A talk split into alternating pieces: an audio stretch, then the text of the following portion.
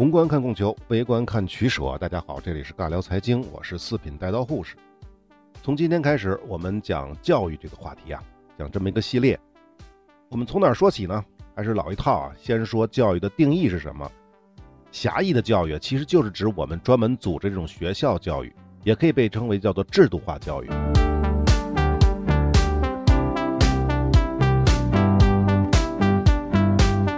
还有啊，这个故事我们也能看得出来，中世纪的欧洲大学再怎么吹它独立自主，但首先它不是现代意义上的大学，还是离宗教学校更近一些，离基督教的教宗更近一些。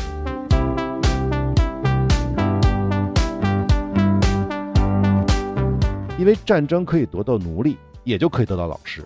穆罕默德就提出了，只要你教会了一定数量的穆斯林读书识字，那你就可以摆脱奴隶的身份。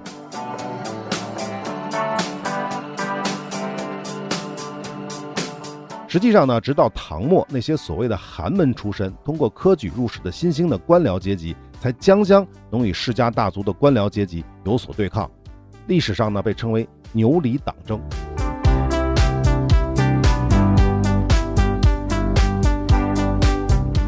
分斋制的实行非常受社会的重视，尤其是庆历兴学之后，原话叫做“四方之士云集授业”。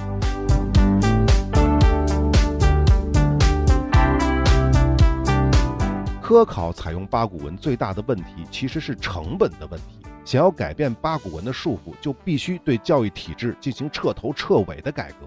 这种成本的提高，我认为那个年代的人是肯定能想到的。但是他想到了，又能怎么办呢？又能如何呢？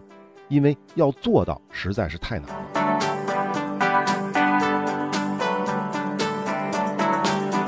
为什么美国的普通人并不太在意美国是不是要搞什么应试教育？如果自己的孩子成绩高不到能拿奖学金的话，那还有个屁用啊！那为什么还要逼自己的孩子好好学习呢？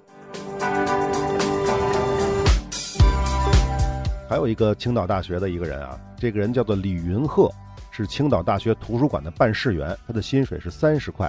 大家知道李云鹤是谁吗？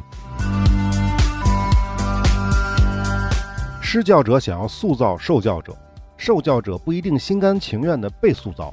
所以啊，矛盾是必然存在的，但是这种矛盾呢，完全可以在一定程度上化解。怎么做呢？施教者教有用的，受教者学想学的。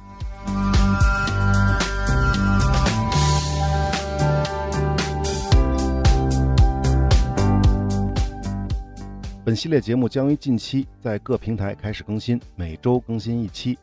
如果您想提前收听全部内容，可以关注我的微信公众号“四品带刀护士”。关注之后呢，回复关键词“抢先听”，或者呢点击公众号菜单栏的“抢先听”按钮。那特别提醒一下，抢先听是需要付费的，单集一元，打包购买是半价。感谢您的关注和支持。